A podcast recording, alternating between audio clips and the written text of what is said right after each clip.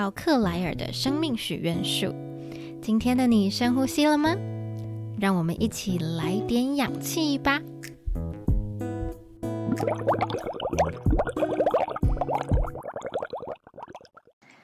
Hello，今天我们要来继续聊一聊成长型思维的更多面向。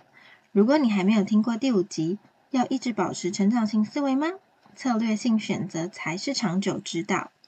这集的话，那我很推荐你先听完，因为我在那一集详细跟你介绍了成长型思维跟定型化思维的差异，也把三个你可能会有的迷思都给出了回应。最后，我跟你分享一个公式，能让你有方法的判断自己该如何策略性选择，保持哪一种思维比较好。今天的内容是下集，有别于上集，我们讲的是关于能力跟天赋上两种思维的差别。这集我会和你分享固定型思维和成长型思维在努力这回事上面的关联性，以及我是如何在生活中实践成长型思维，并归纳出三个能够让你具体实践成长型思维的方向。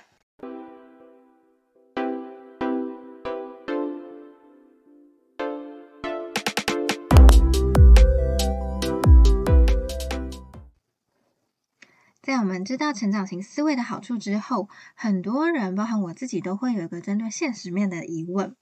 那就是：难道努力就能达到目标吗？有很多人他努力，可是一生就还是平平的度过了，也没有说真的达成什么心目中的理想啊，还是梦想这样。那关于这一点呢，我们在第五集的时候有给出作者的回应。作者想让我们知道的事情是：你需要保持成长型思维，也可以保持成长型心态。但是他并没有告诉你改变的幅度可以有多大，或者是你的改变究竟要花多少时间。所以延伸这一点，我想要来谈一谈努力这件事情。首先，我们一样先做一个小测验。以下会讲两段内容，然后你可以听一下哪一段符合你的心境更多一点。第一种是在争取一件你很想要的事情的时候，你最害怕的事情是自己不够努力。因为你怕那种你原本可以做到这么好，可是你没有尽力的那种感觉。那第二种是你在争取一件很想要的事情的时候，你最害怕的反而是你已经用尽了洪荒之力，已经尽了非常大的努力，可是你还是失败了。因为这样的失败状况，你就是你没有借口可以找，然后也不知道怎么样再去调整。那这两段描述哪一个比较符合你呢？好，其实这两段描述它有一个很明显的差别，那就是你关注的点究竟是过程还是结果。刚我们讲到第一段描述的内容，它是属于成长型思维，就是你会担心自己会不会原本能做到，可是却是因为你自己没有尽力的情况下，让你没有办法达到一个好结果。这种比起你害怕最终的结果好坏，你更在意的是过程是否付出努力，这个是更偏向成长型思维的。第二种的话，它反而是偏向定型化思维多一些，因为呢，他在意的是你努力之后的结果到底是成功还是失败。如果你失败了，那你就觉得就是没有理由、没有借口，你整个彻彻底底的失败。所以这个结果的成功跟失败，几乎是你用来衡量你自己就是付出了这么多努力之后的唯一一个衡量的指标。那分清楚这两种思维跟努力的一个相关性之后，其实我觉得，当然，如果是成长型思维的人，也会非常想要在努力过后得到一个好结果。如果尽力了还是失败，那一样会经历那个大哭，会难过。可是他们比较不会陷入到觉得人生绝望的一个感觉，他们不会觉得在一个单一项目上面的失败，就是你人生彻底的失败。所以，保持成长型思维的关键会是，你知道自己已经付出了你的全力，但是结果不论怎么样，日子你还是要过下去。那说不定你能够做的事情是，你可以系统化的去找到你这次失败可以调整的地方，然后未来还是有机会成功，或者是你可以先让生活转个弯，即便你这次没有走捷径，但这段过程也一样很值得珍惜。另外一方面，如果你是比较偏向定型化思维的人，其实我们想要提醒你的一点是说，高度努力或者是过度努力，其实才是这个背后隐含的一个最大的一个风险。因为当你太在意输赢跟结果的时候，你的过程如果越努力，那么如果是好的结果，会直接带你飞，带你上天堂；但是如果是一个坏的结果，你会感觉自己的人生好像从此就昏天暗地，是不是在地狱？你觉得自己就再也不会翻身？那这样子的思维会让你忘了，其实很多时候能够决定结果的这个变数，除了你自己的努力之外。有太多太多不是掌握在你自己的手上，也许在那个具有决定性结果的那一天，说不定你就刚好感冒了，或者是啊，你去考试，那个评审委员可能就凑巧认识那个你的竞争对手，等等等的原因都有可能。所以有的时候有定型化思维的人，很容易把自己的努力这个成分放得太大，然后就在你的潜意识里面不知不觉的内建一个方程式，你会想说。当我特别努力，是不是就等于我这次应该会成功了？所以啊，很多时候努力很好，可是呢，你如果在不不知不觉当中，在你的内心把努力跟好结果这两个状况画上一个等号，其实这就是你过度努力的一个征兆。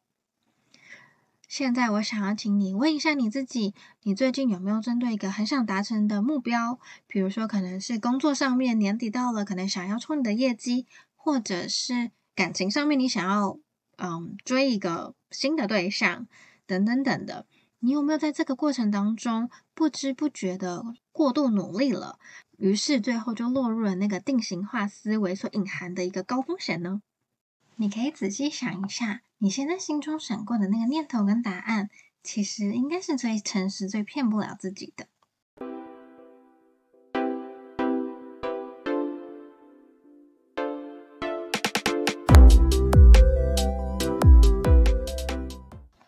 虽然前面谈到了成长型思维在乎过程更胜于结果，但以我自己的经验而言，我发现，当越在乎过程有没有尽力的时候，其实就有一个风险，是我们很容易因此演变成过度努力。这让我想到了心理师周木之在他的书《过度努力：每一个过度都是伤的证明》中说到的一个观点。他说：“其实过度努力就是最完美的人生逃避。”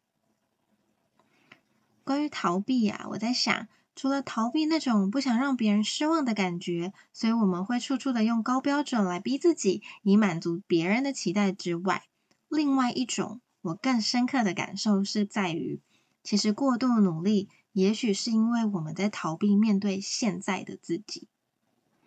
你可以仔细的想一下，你会不会很容易关注未来大于关注现在？你觉得未来可以做到更多更好？是不是就等于现在的你还不够好？而只有当你自己在感觉到自己越变越好的这个过程当中，才会觉得这样的你值得被喜欢。如果是这样想的话，很有可能你在每一刻都会非常的拼命，努力保持成长型思维的同时，虽然你已经看到了自己比过去的你还要进步更多的这个轨迹，可是却会害怕自己不进则退的状态。因此，你就会一直不停的努力，甚至到过度努力，觉得都不能喊停。如果你是这样的状况的话，我想要提醒你，也提醒我自己，因为我也很常容易是这样的状态。所以我想要提醒的是，我们的存在其实本身就具有价值。我们爱自己、被爱以及爱别人，不应该是只有爱上那个更好的版本的你。我们爱自己，是因为你就是你啊。真正的成长型思维是喜欢上现在每一个认真活在当下的自己，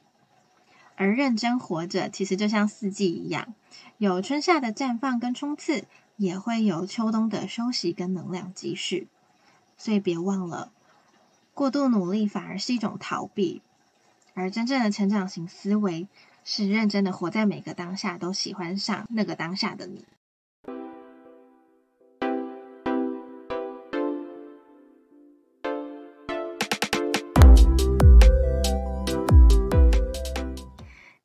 这回事，其实虽然我们都知道要保持成长型思维，可是我偏偏是那种就是只要一有目标，我就非常努力投入的人。所以我经常会一秒流星，然后我就落入了前面刚刚讲到定型化思维，很容易因为高度努力而有着重大风险的这种状况。那我想跟你分享一个我其实印象非常深刻的一段故事，是我在申请上台大的 Global MBA 之前准备 GMAT 的的那个过程。GMAT 它其实就是一个英文的一个检定考试，这个。过程呢，它其实对我而言是一个从定型化思维到成长型思维的一个练习。好，那个时候其实我是提早离职，然后为了考这个 GMAT，我准备了好几个月。我每天都自动七点多就起床，然后一路读读读读到晚上，可能就是大概十一点多就睡觉，完全就是走一个按表操课，然后非常认真时间管理，我几乎都没有在松懈的一个状况。他的满分有八百分，高标是七百分，结果成绩出来，最后竟然大概只有五百多分的一个分数，完全是低于我自己的那个模拟考的一个状况，也低于我自己给我自己的一个标准。收到成绩单之后，我整个人就是崩溃大哭，我开始觉得自己是不是没有办法拿着。第一次就考到七百分以上的这种高标，让 GMBA 觉得我是一个很优异的学生，所以想要录取我。于是我会不会就进不了 GMBA？那我提早辞职，甚至放弃工作这件事情，会不会让一切都变得没有意义？这个状况整个让我的身边的朋友都觉得非常的不可思议，因为多数人考 GMAT 也不是第一次就能够考到。这种七百分的高标，他总共可以考七次。大部分的人反而都会在这个过程当中，陆陆续续的考到自己心目中的理想分数。我朋友看到这个状况啊，他就跟我说，他其实觉得很惊讶，就是我竟然会因为一次的考试不是那么好，然后就整个人好像呃开始自暴自弃，然后觉得永远就考不上的那种感觉。但是呢，他也可以理解说，可能是因为我过去在求学的路上，蛮多时候我都付出了努力之后有好的回报，所以我就会渐渐的养成一种，呃，我一旦有了目标，我就会全力去冲刺，然后我会期待有一个好结果的这种一个习惯。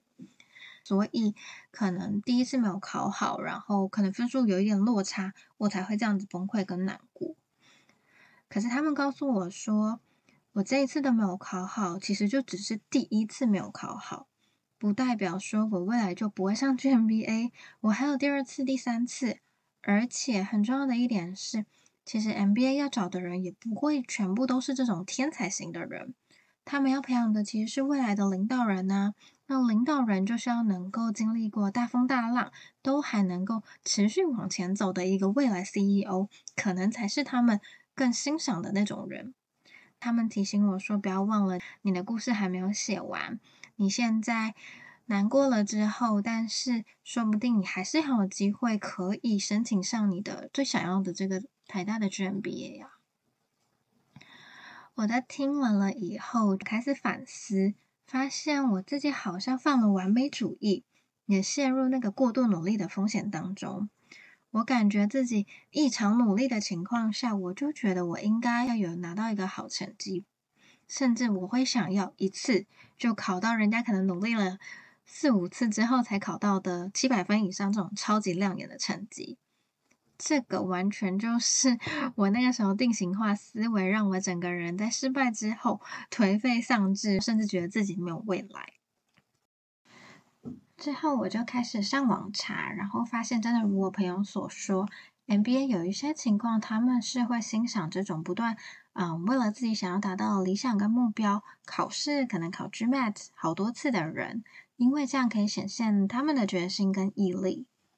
所以在那个当下，我就突然间发现，其实我第一次没有考好的成绩，也似乎可能不一定是一个败笔。我有机会让这个故事继续写下去，然后甚至因为这样子的呃失败的经验，然后让我申请在 MBA 的那个 A C 上面，可能会是一个脱颖而出的优势。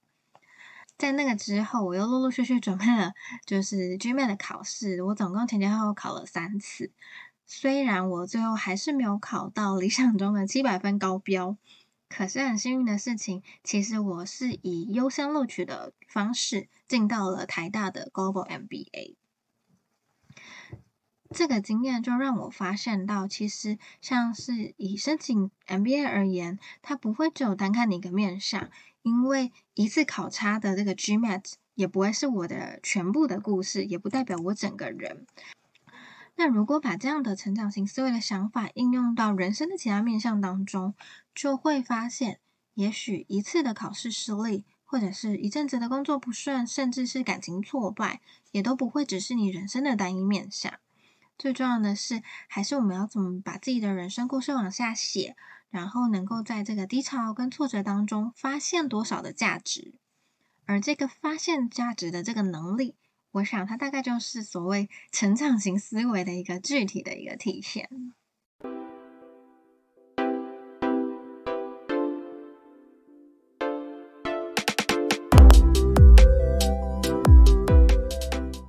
最后，从我考 GMAT 申请 MBA 的这个故事当中，我想和你分享三个，当你可能因为失败而感到挫折、难过的时候，可以怎么样来具体实践成长型思维的方向。第一点是，我们可以一起试着去找找，是不是有人他也和你一样经历了类似的一个失败，可是他们却走过来，然后现在达到一个很成功的一个状态。透过这个看看别人相似经验的过程，也许当下不一定会让你感觉到有一个明确的、具体的一个解法，可是它会让你知道你现在经历的状况是非常正常的，失败其实是可以被接受的，然后你并不孤单，有了同伴，有了前辈，有了走在你前面的人，就会让你感觉到比较有力量，你会看到希望，会知道你现在面临的这个状况，它不是一条死路。它是一条有人走过，虽然辛苦了一点，但是你一定爬得过去的路。第二点是要提醒自己，你的人生故事不会只有一种写法。当你可以试着换一种切角来继续写下去，说不定它也会一样精彩。那以我自己考 GMAT 的这个故事而言，其实我本来想要写下的版本是，我是一个非常优异的申请者。我第一次考试就考到了七百分的高标，所以我希望你们可以高分录取我。可是呢，我最后考了一个非常差劲的分数，但是我的版本却可以写成我是一个屡败屡战的申请者，我从来没有放弃过自己的目标，我持续努力着。这样子的决心跟毅力是值得他们来欣赏，来让我录取这个 MBA。所以我想要提醒你的事情是，说不定你现在走的不是捷径，这个小小的挫折跟失败，让你没有办法在最短的时间内从 A 走到 B。你会绕路，可是说不定这些绕路的过程，才是让你与众不同，以及会让别人欣赏你的原因。当你感到绝望的时候，重新换一个关注点，就会发现。说不定关键从来都不在于你是不是最厉害，而是在于你跌倒了之后有没有再站起来。第三点是在挫败的时候，我们千万不要逼着自己要马上立刻就要实践成长型思维。像我那个时候 GMAT 考差了的时候，我虽然会知道，嗯，我还有第二次，还有第三次。可是呢，那个难过跟那个挫折感就是这么的巨大，我就是会颓废了整整一个礼拜，都没有办法好好面对这件事情。那如果我在那个当下，短时间内我就要求自己要立刻换上成长型思维，我反而会陷入一个我应该要变好，可是我就是当下没有办法立刻变好这个挣扎过程当中，我会因此而更痛苦，我会不知道要怎么做。所以现在我想跟你说的是，如果你正在经历低潮或者是挫败的时候，你可以和自己约定一段时间，例如一个星期、两个星期，或者甚至是久一点到两个月、三个月。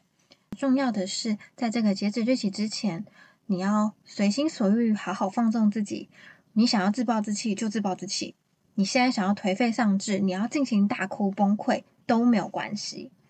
可是呢？越接近这个放纵的截止日期的时候，你就要让自己知道，你和自己承诺之后要慢慢的好起来。你会去听听不同人的想法，也会从不同的切角让自己想一想，怎么让人生目前遇到的这个篇章翻过去，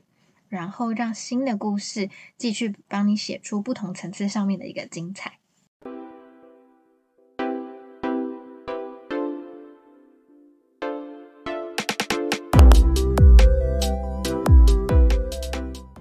最后，我们来总结一下今天的分享。首先，我和你说了关于努力、定型化思维的人在乎结果大于过程，他们很容易忘了，不只是努力，其实成败的因素还掺杂着各种可控跟不可控的变数。因此，对于定型心态的人，高度努力反而隐藏着重大的风险；而成长型思维的人关注过程。他们觉得低度努力才是重大风险，他们怕的是自己原本可以尽力，可是却没有尽力的那个遗憾。另外，有些过度努力可能是为了要证明给别人看，但有些过度努力是为了证明能成为更好的自己。可是爱自己从来都不是只爱上未来版本的自己，爱自己是爱上每一个当下的你。再来谈了我考 GMAT 想申请 MBA 的这个过程，我的过度努力让我落入了一个定型化的思维里面。但是因为有了那次的经验，反而让我开始留意到在挫折里面保持成长型心态的重要性，也发现了三个实践成长型思维的方法。第一个是要张开眼睛，打开耳朵，然后去观察看看与你经历相似类型的人，他们是怎么走过来的。让你感觉不会是那么孤单，也让你知道有人走在前面。你现在经历的不是一条死路。而第二点是，你的人生故事不会只有一种写法，说不定他换一个切角来继续写下去，也可以一样精彩。最后一点提醒你，也提醒我自己的是，在挫败的时候，我们不用急着逼自己就要立刻实践成长型思维。反而可以设个期限，让自己好好释放、消化那个情绪之后，再慢慢转换心态。因为经历了这两种心态转换的一个过程，可能会让你有更多的体悟跟养分，然后你可以带着这些成长，支撑着你继续往前迈进。今天我们的故事就到这边喽。如果你喜欢我的 Podcast，欢迎你跟你现在身边遇到的任何一个朋友做分享，然后可以推荐他们来听，来点氧气。你也可以在我的 podcast 底下给我好评，然后给我五星的一个留言，或者是你想到我的 IG 克莱尔的生命许愿树私讯和我分享你有什么心得或收获。如果有疑问，也欢迎你跟我讲哦。今天我们就到这里了，拜拜。